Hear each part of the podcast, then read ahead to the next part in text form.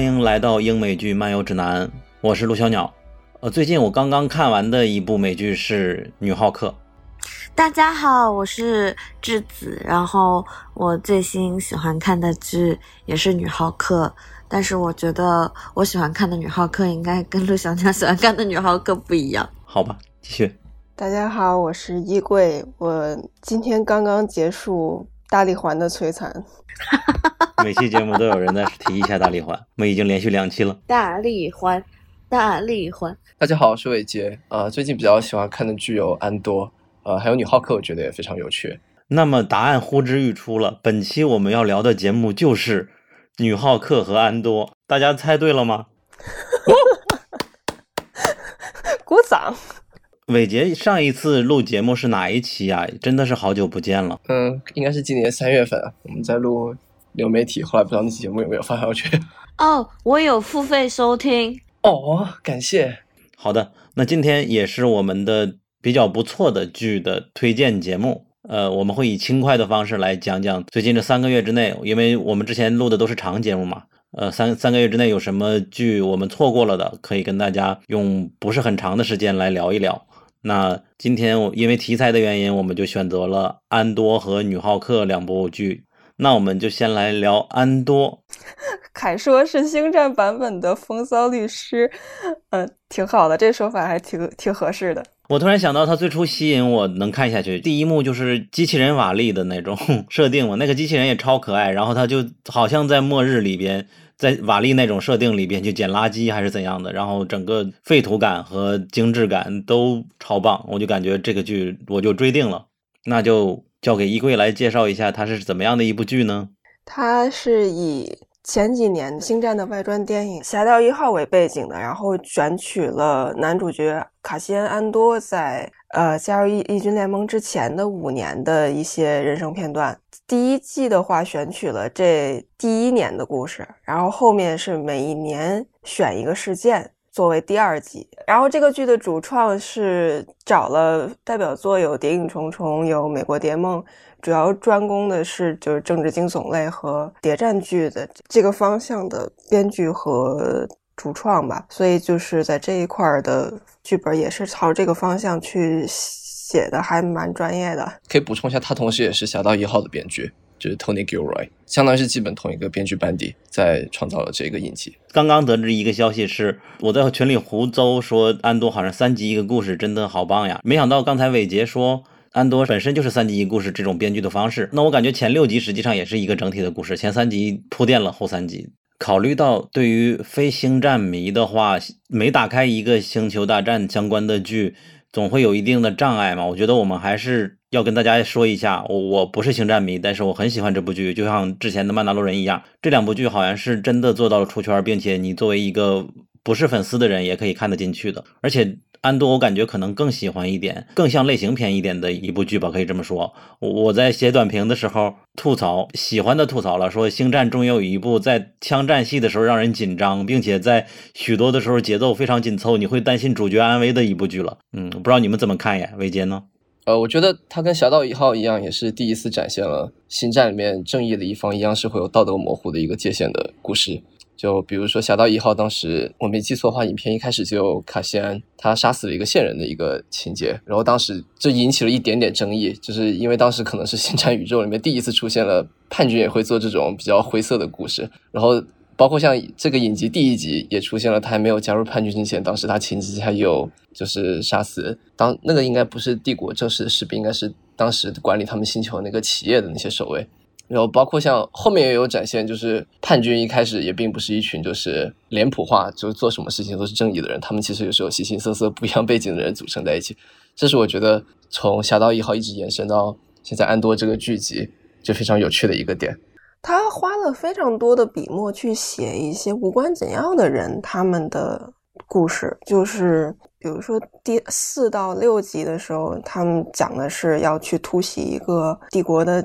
基站大坝这样的一个地方嘛，然后里面讲了非常多，就是在那个地方上班的帝国的底层员工，他们啊也想过节放假呀，也想就是就哪怕加班也要找一个比较好的、比较好的岗位去去出外勤啊，能看到。看到流星雨这样的一个故事，就是给这些小人物花了非常多的闲笔，包括第一个小故事里边有一个就是安多的女性朋友，她的她的男朋友是非常善妒的，特别爱吃醋的一个人，然后因为爱吃醋就把安多给举报了。但是当时他死的时候，大家可能会觉得有点就是喜闻乐见的感觉，就是遭到报应了一样。但实际上他死的很亏，就是完全是被那些保安部队误伤而死的一个这么一个人。然后她这个男朋友被枪杀之后，这个女性其实也是非常的难过的。就哪怕说她很讨厌自己男朋友做的一些事情，但是看到就是这么无缘无故的死掉，也是很难过的，就非常悲痛的爬到尸体身边，在那儿。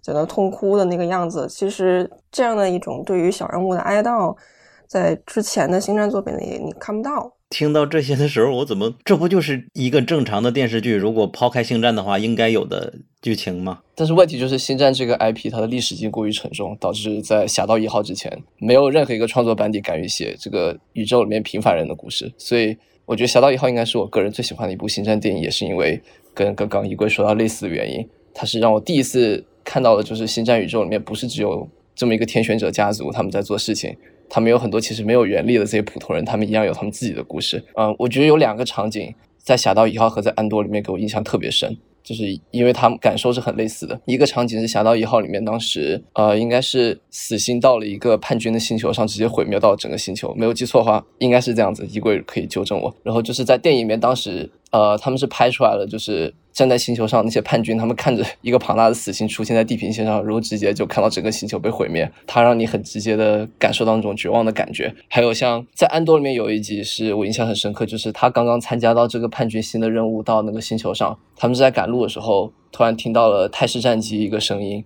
然后他们就说：“哎呀，有战机要过来了！”就赶紧躲到一个石头下面。然后电影里面是特别把泰式战机从低空呼啸而过那个声音、那个音效特别明显的展现出来。它也是很直观，让人感受到，如果你不是一个天选之子，你在星战宇宙里面，你就是会面临到这样一个帝国的恐惧。这个是在其他的星战正传、前传和新三部曲里面电影，其实我都没有感受到的一个感觉。我觉得这些东西实际是应该有的嘛，在星战一直应该有的，而且他把这个做得很好，我觉得是是他最好的点嘛。就是你刚才说，无论是贴地飞行那个战机，然后他们把枪赶紧埋起来那种紧张感，还有每三集的一个小高潮，然后他们为了做什么事情。包括第六集的时候，我们更看到了像偷天换日，甚至是纸钞屋一样的类似抢银行的这种节奏非常快的，哪怕是和其他的同类型的电影相比的话，都是可圈可点的。就是你能耽误每个角色的安危，能够耽误这个任务到底能没成功，环环相扣，有一个漏洞都会出现问题。这种在之前的星战里我是看不见的。曼达洛人，我我们当时的播客标题是第一次对星战有了粉丝心态。安多出现了以后，我感觉他的第二春真的来了。哦，我没有衣柜那么专业，我只是一个外围粉丝，不敢不敢自夸星战粉。但是，但是我会感觉曼达洛人和安多都是对现在这个 IP 一次比较勇敢的创新，其实还挺不容易的。因为我看一下现在其他很多这种 IP 他们改编的剧，他们很多剧不敢像安多一样做这么有耐心，就是他们敢。把一个故事放到三集的篇幅里面慢慢展开，他们就是敢把一个低潮的第一个展开集给摆出来，哪怕他们知道这样子观众并不会喜欢那一集，但他们通过这样的方式给了这个故事更多的篇幅，可以去更加舒缓去铺陈每个故人物他们的背景和动机，所以才会让你觉得更有沉浸感。比如说，对于小鸟你这样一个。可能平时不会特别强烈关注星战的观众来说，对我对《侠盗一号》当时也是第一次觉得可以的星战电影，之前真的觉得太老了。就是三三集一个故事，这个本身对于星战来说不是一个特别陌生的写作节奏，但是之前都是动画片，对，之前都是动画片，所以就也就最多半个小时一集，但是相当于这个到了安多这儿，就是这个时间跨度就乘二了嘛，所以这个其实。我圈内观察还是蛮多人不能接受这样的一个叙事节奏的，但是有一个同号说的也很有道理，就是你看一个谍战剧，看一个政治惊悚剧，你要那么快干什么？就不可能集集都有爆点的。就是呀，我觉得说的很对。刚才说到小人物这一块，我也是第一次就是在星战的作品里头看到说有这么多的篇幅去描绘，就是帝国扩张对于一个语言、一个文明的影响。就比如说第一个小单元里边是安多的母星，所有那一部分的故事是完全没有对白的翻译的。都是那个完全陌生的语言，对。但是我们看他的故事，看他们所有的表演，就都能明白他们想说什么。呃，就是大概的情绪的表达是什么样的，全都能看懂。然后在第二个小故事里，那个阿尔达尼的原住民。就是那个天眼奇观最朝圣的人最多的时候，说是有一万多人，但是到了帝国的管辖时期，就是一直在减少。到了故事的这一年里面，只剩下六十多年了，而且他们去跟这些原住民交流，还必须有一个翻译才能进行。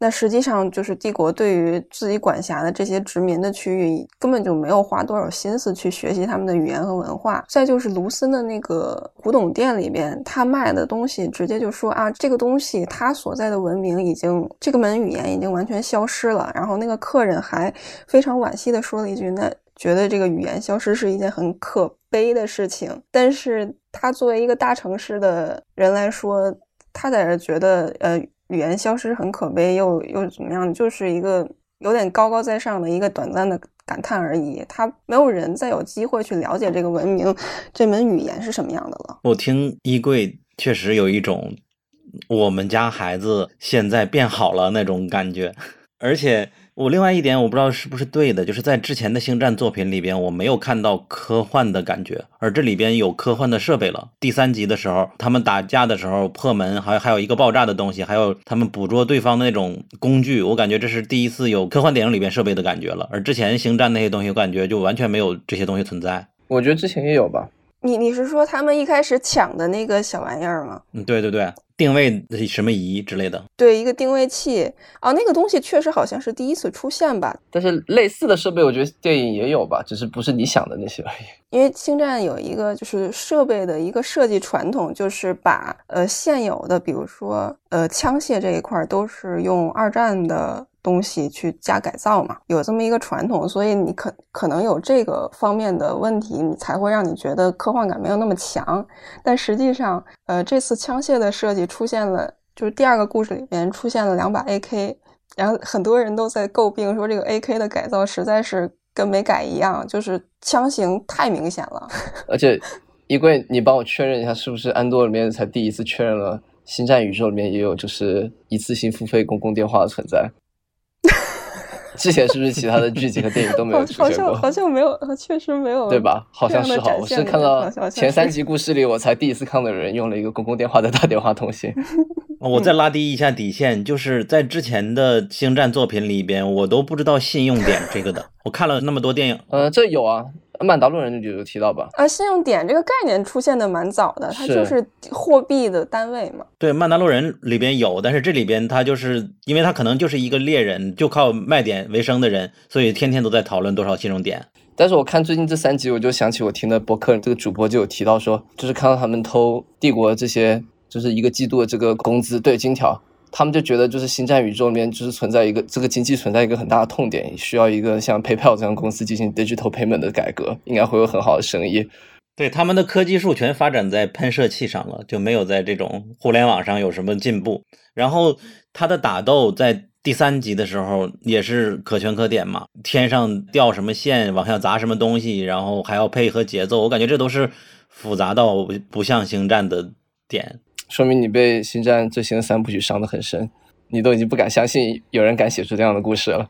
我不太能区分哪一是最新像三部曲的，没关系，不需要区分。哦，我我突然有一个问题了，是不是有一个还未解决的？因为最开始给我一个错误预期，是以男主的视角寻找妹妹，这个主线好像第一集还是第二集结尾。他妹妹的那个戏份结束了之后，然后同时描述了这个男主为什么在这个星球上被那个人领养，再就妹妹没有再出现了。我估计可能会在整季。对这个线估计会拖的比较长，嗯，应该是之后才会再提起来。然后那我们就聊角色吧。男主这个角色，我感觉也是比较典型的一个，就是这种男主的样子了。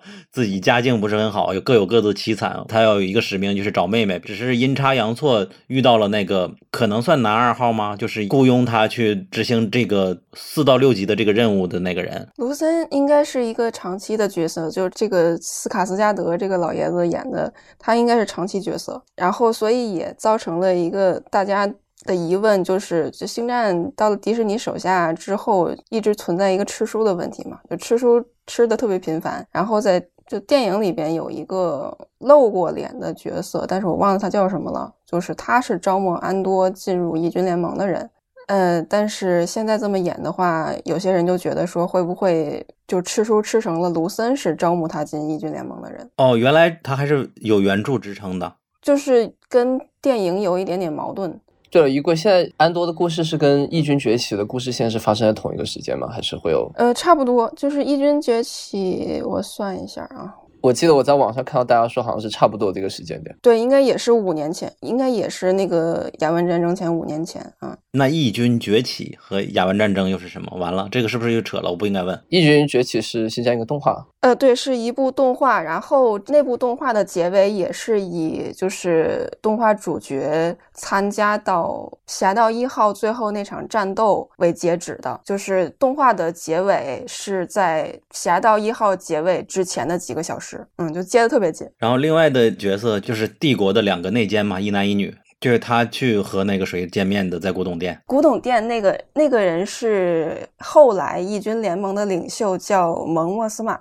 对，但是他现在就是他是一个议员，他相当于是义军联盟的几个元老了，所以这个阶段也是一个呃，在帝国议会当中差不多是孤军奋战的这么一个状态。嗯，所以说整个帝国里边这种里应外合的人还有吗？呃，还有一个莱娅公主的养父。养父母就是奥加纳夫妇，在欧比王的剧集里有出现。对，然后那个电影里面也是有的，电影里面也是有的，他们俩是有对手戏的啊。是，但是我觉得，如果我们要给普通观众推荐这部剧的话，其实普通观众都不需要知道这些背景知识，就是你只要知道它本身就是一个很优秀的故事。Tony Gilroy 他很努力做的一件事情，就是打破星战原来这些故事里面非常脸谱化的一些角色，去更加丰富了他们的背景和动机，尤其是聚焦了义军这样一个团体。就是在星战宇宙里，我们一直都知道有这一群人存在，但是从来没有人去想过他们早期到底是怎么样聚在一起的，他们是为什么聚在一起，然后他们面临过哪些困难。然后在安多里面，我觉得他就非常着重的讲了这一群群人的故事。前三集的那个反派里边的领袖吧，就他一直带着大家追安多嘛。明明他的领导告诉他，我马上就要开一个大会了，别在我这个领地有什么事儿，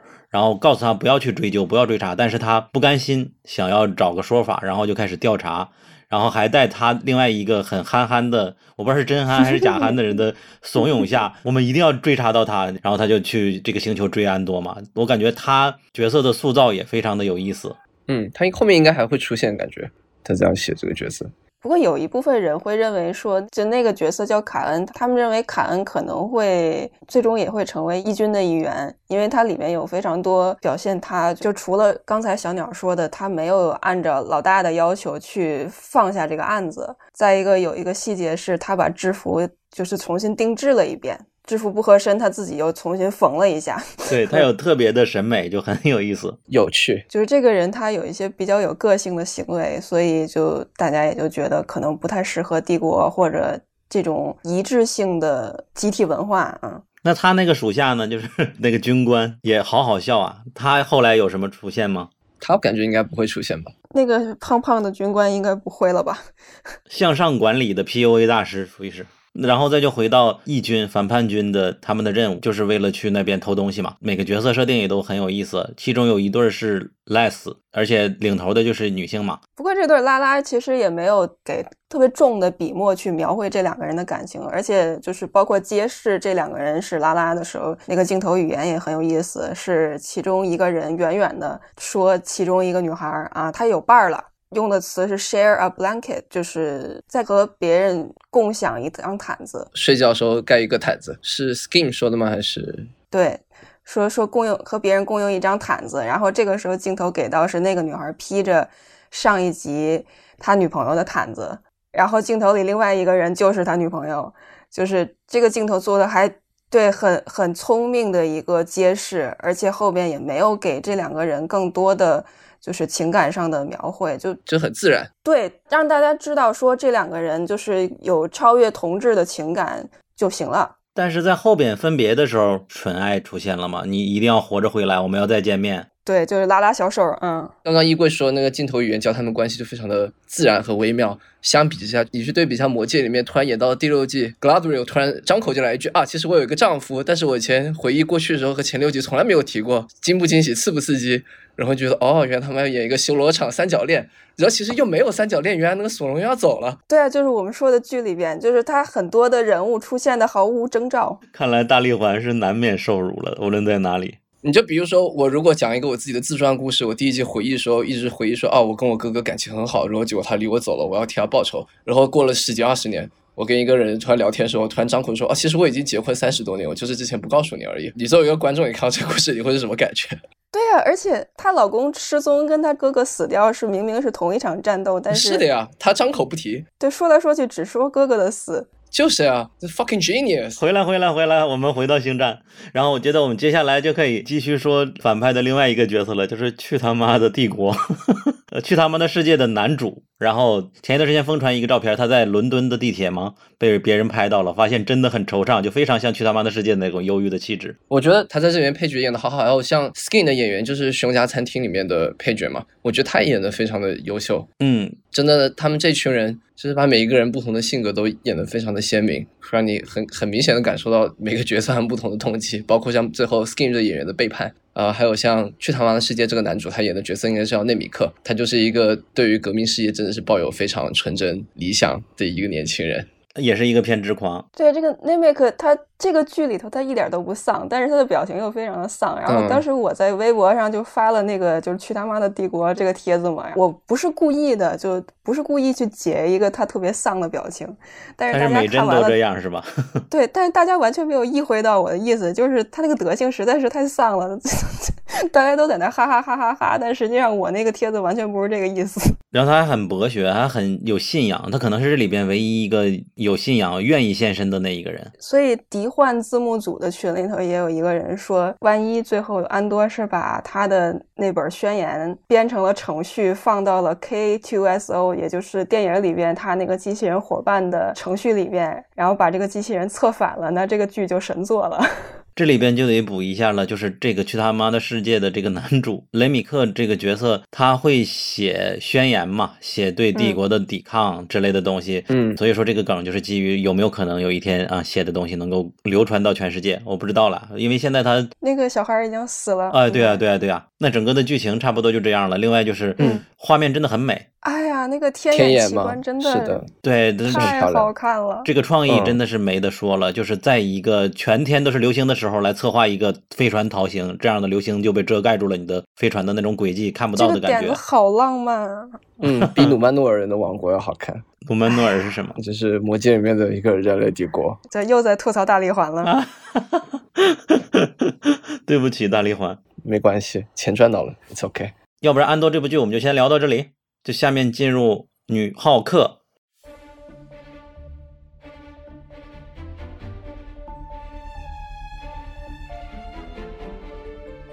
我们的微博、微信公众号和小红书都叫英美剧漫游指南。微博和小红书会发布新鲜的英美剧资讯和新剧观感。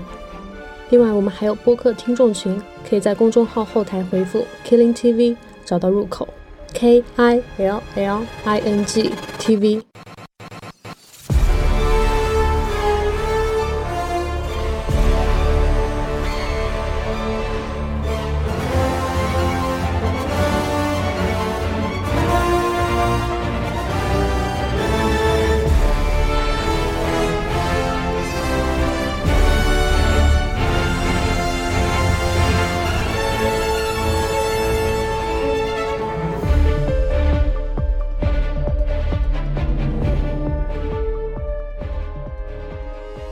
下面就请质子先跟大家介绍一下《She-Hulk》这个剧。MCU 呢，它最新推出了一部电视剧，然后它电视剧的主角是我们一直听到但是从来都没有看到的女浩克。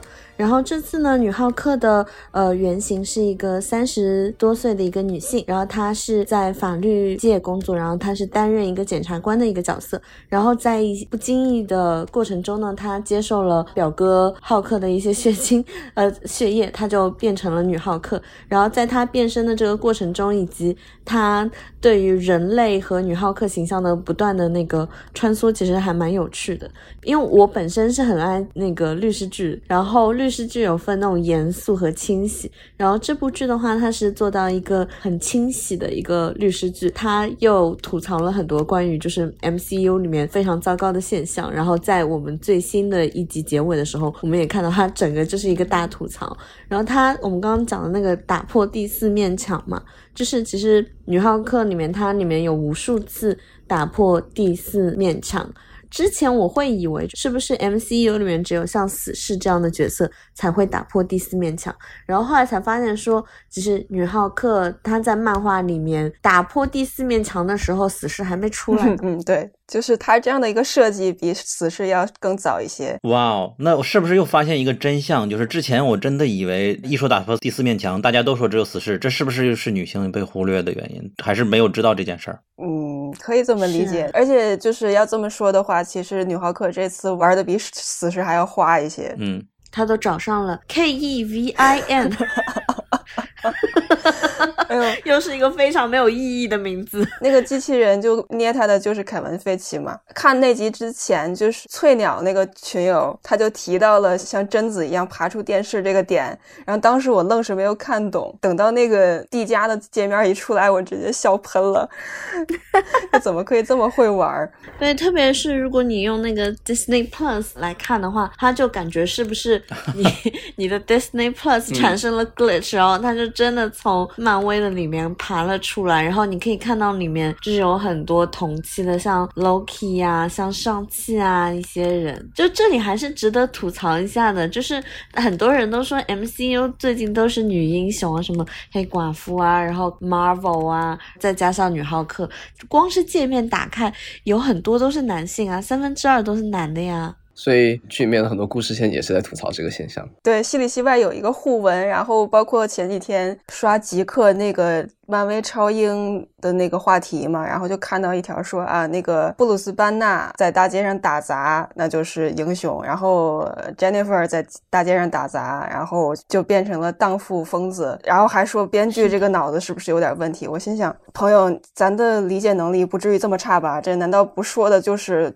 这种观众的思维嘛，怎么变成编剧思维有问题了？哇，我可喜欢在网上看男 喷子讲话了，你知道吗？每次看到男喷子讲话，我就觉得就是跟他对吵，让我也当上键盘女侠，是我生命中的亮点。就这种人，就是从小脑子没长好，不知道站在别人的角度上去跟别人产生共情。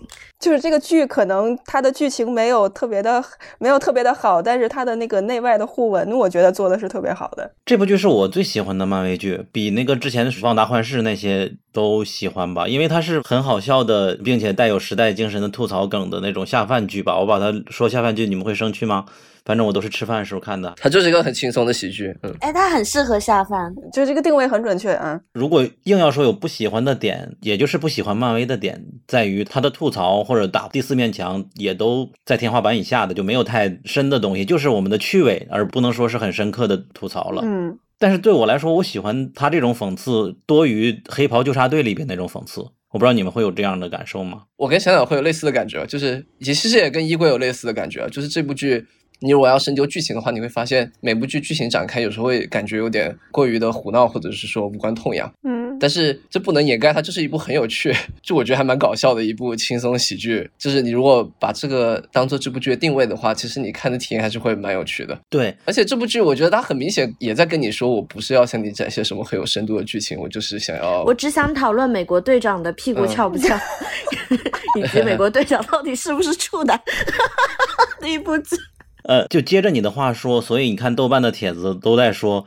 这个剧也没有这么烂，嗯，我觉得这个很大的原因是受众的原因。以往的漫威迷还是把女浩克的设定以为是那样的一个剧，然后这里边完全反他们的直觉，就是观众好像错位了，他就接受不了，觉得你还有夜魔侠出手，更惹了他们的点，让他 OOC 了嘛，人设都崩塌了。没有啊，所以说他们都 觉得不不太对。豆瓣帖子里那么那么说的，我觉得夜魔侠挺符合人设的。因为我觉得漫漫画版的时候，那个女浩克给人感觉 Jennifer 本身就是那种很漂亮的那种形象。样存在，他本身就是有男性不断在喜欢他、暗恋他，即使他在变身女浩克前，然后他变身女浩克之后呢，他身上的衣服会有那种撕裂，很性感，然后就会只有那三点是遮了，别的地方就是很暴露，还有那种撕裂感，你知道，就非常像 Wonder Woman。但是新一部的话，你就会发现女浩克她变身之前就是一个正常的三十几岁的一个律政方面的一个女律师，然后女检察官，然后她变身之后，她的那些衣服也没撕的七零八落。虽然说三维还是很正，但是 他没有出现那种很色情的感觉，所以那些男观众失望了吧？你们？他们失望的是没有打斗戏，没有大高潮，没有反派这类型的东西，那种直男的思维对漫威的预期更多是这些吧？啊。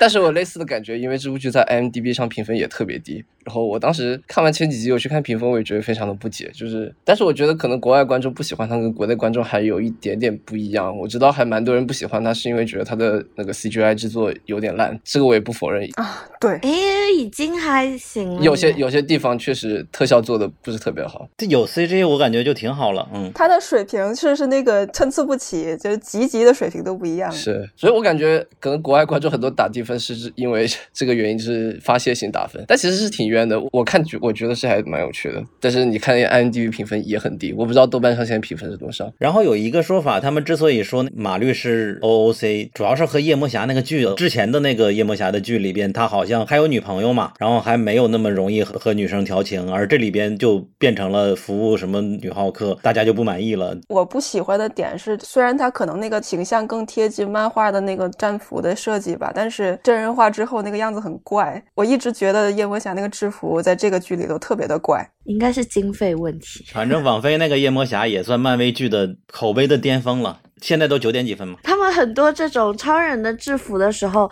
，MCU 是这个样子。MCU 因为他的导演的想法，然后主编的想法，然后他们就一直在变嘛，就导致就是说他们所有的场景都不是实景拍摄的，他们身上都穿着绿颜色的衣服，然后在绿幕上拍，然后有可能就有一个头，那个头有可能也会变成不像人类的样子。所以我们看 MCU 的所有的电影电视剧哦，跟你讲，看哪一部是最真实的，你们知道吗？来，有奖提问，上期。不对，我告诉你们是永恒族，我啊，这是我们中国女导演拍的啊，牛逼！永恒族它是实景拍摄的，知道吗？棒棒！你知道他们永恒族当时就是推荐给 MCU 的时候，都跟他们说说，你看我们这是实景拍摄的，牛逼吧？就是 MCU 的上层啊，他们已经不相信现实的场景能够那么好看了，所以他们所有的场景都是假的。嗯。我觉得永恒族挺好看的，但是我们都看不见耶。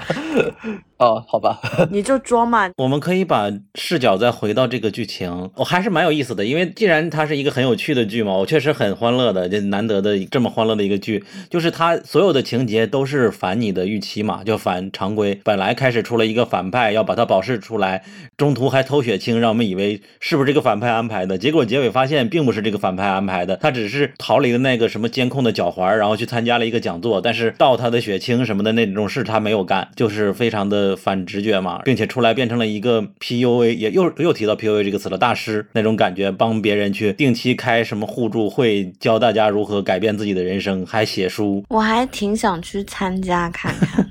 很想听他们在骂什么。就那个剧里面，他们那个男性互助会最后一集的那个男性互助会超好笑。他竟然说：“我不是讨厌女浩克，我是觉得吧，他即使不是个女的，我也觉得他做的不对。”哦，就是哦，超典型，好嘴硬啊！啊，真的是啊，一聊到女性就在那边，哎，女的。女的那个言论不也是那个构陷女浩克的那个发起人，所有人都会持这种想法吗？每个人都是这样。是，其实我不是很能理解，你就不能抛开性别，就是他能力就是厉害呀。那浩克也是不小心得到这个能力，他也是不小心得到这个能力。为什么觉得说他得到这个能力就是因为裙带关系呢？嗯，我觉得 MCU 不是很懂男的。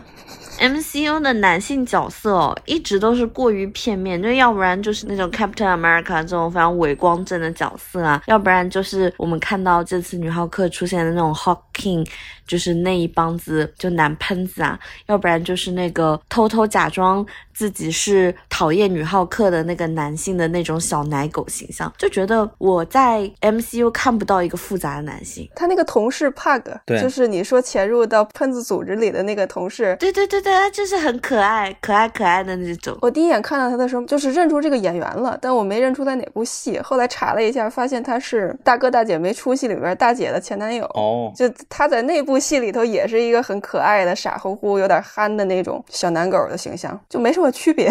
嗯，嗯，但还是不错，请各位男性往这个方向去发展，还是有前途的。我们聊一下这次出现的几个反派。我们出现的反派有现在有憎恶，然后有那个不死之身，那个翻译叫什么？immortal 永恒人好像是，永恒人，然后还有出现 Titania 的中文是什么？泰泰坦尼亚嗯呀，应该就是这样翻吧。泰坦尼亚是谁呀？就是那个特别高大的那个网红，就是 She-Hulk 美妆博主那个。哦，后来被对方打的脸都变形了那个女性，对，那她不是那个《善地》里边的那个女配角吗？哦，对对对对对对对，两个角色是复制过来的，《善地》里边她也是这样的一个人设，这里边也是啊，就是故意气你那种感觉。我是第一次看他演戏，然后后来看了一些幕后才知道，说这个演员是真的很高大，就可能可能剧里头有一些，比如说动作戏会做一些就是身高上的 CG 的调整，但实际上实拍的时候，多数时候还是真实的身高。我只看到他在推特上拍他们剧组成员打乒乓球的视频，视频拍的挺嗨的。今天我也看到那个视频了，夜魔侠和浩克王在打乒乓球，对，他在他在边上拍，怎么这么好笑？哦，它里面还出现了一个呃，我们 MCU 最常出现的一个到处乱窜的角色，就是旺。老王，这里边他们还在看，黑道家族黑道家族，在看 Soprano，那姐们儿到处剧透，老王完全没有追剧的心情了。嗯，但是他们还一起刷了好多集剧呢。旺是不是要去演大使呀？还是在《三体》里面？哦，那个不是谣言吗？就是王菲从来没有公布过就是真实的对应角色的表单，但是豆瓣的资料页里边，对很多人在猜这个事情，就是不知为什么老王就大家都信誓旦旦的谁知道王菲本来《三体》有没有大使这个角色 啊，说的就是呢，？Like how do they know？他完全可以换另一个名字呀、说的就是呢。其实我讲实话哦，除了结局外，前面几集是有一点平淡。同意，同意。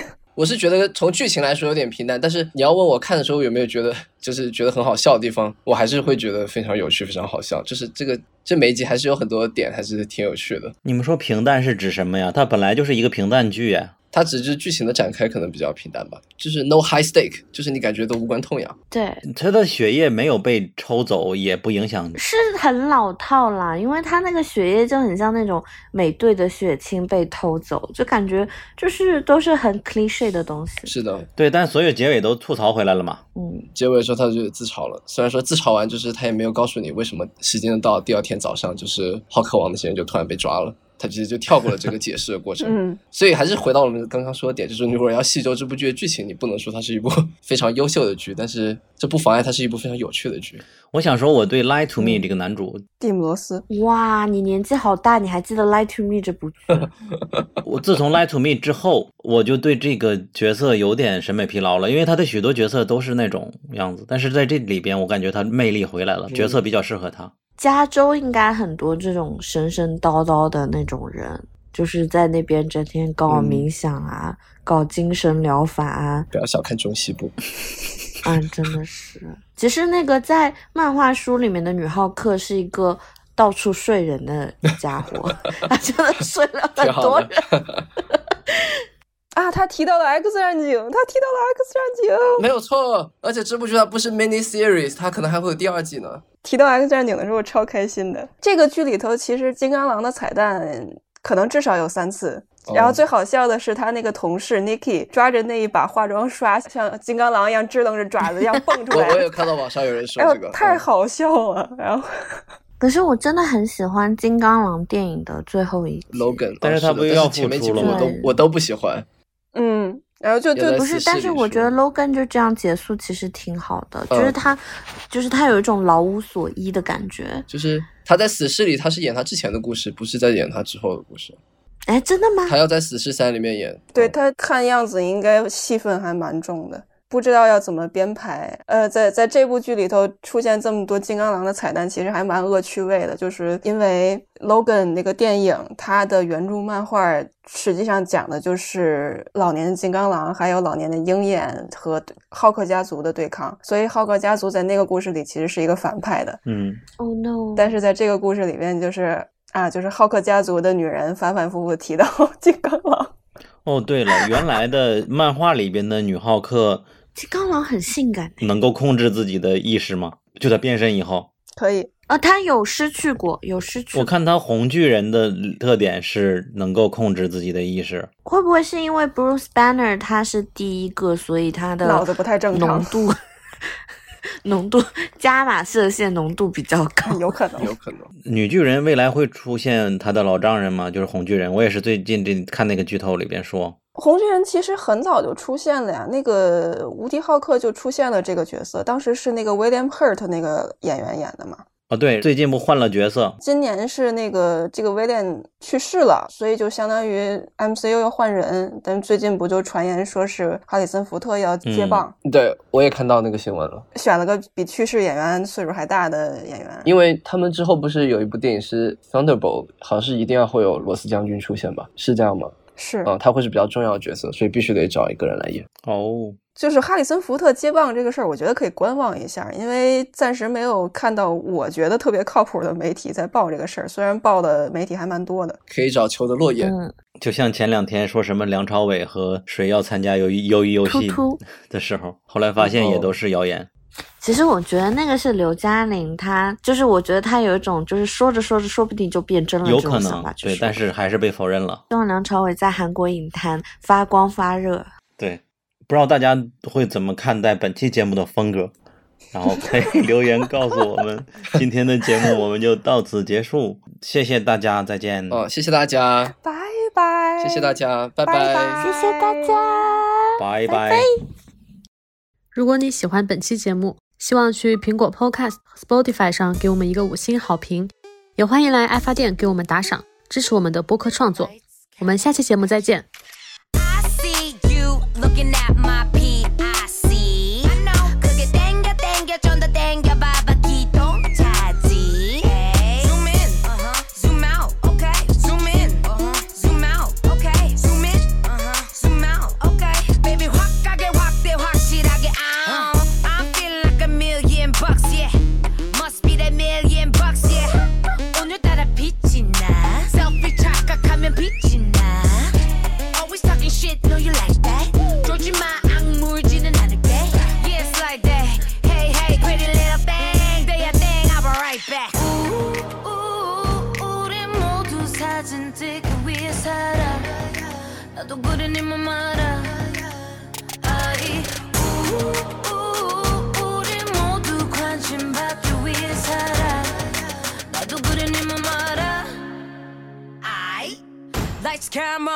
action, baby. I see you looking at my PIC. I know. 그게 땡겨, 땡겨, 좀더 땡겨, 봐봐, 기도 Zoom in, uh-huh. zoom out, okay. Zoom in, uh-huh. zoom out, okay. Zoom in, uh-huh. zoom out, okay. Baby, 확 확대, 확실하게, Do you like all my clothes in my bag? 옷을 가방 매수 뿐인데. Why you like it when I'm sad or mad? Oh, I don't, I don't give a, uh cause I'm a bear. Bitch bitch 나는 wishlist 항상 일픽 물어보지 좀마 언니 모양 lipstick. It's funny yeah you always talking money but always playing the dumb You so Bobby back in your mommy for money huh? Oh we looking good in that lower lower. Oh she a cutie with a body body. Screenshot 저장해 놔둘래 Goddamn 실화냐? 허리 둘래 huh? 됐어 다음 다음 나무덤덤.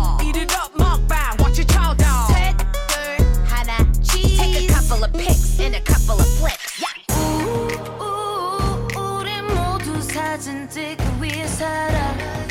나도 부르니 뭐 말아. 아이 우리 모두 관심 받기 위해 살아. 나도 부르니 말아. 아이 Lights, camera, action, baby. I see you looking at my people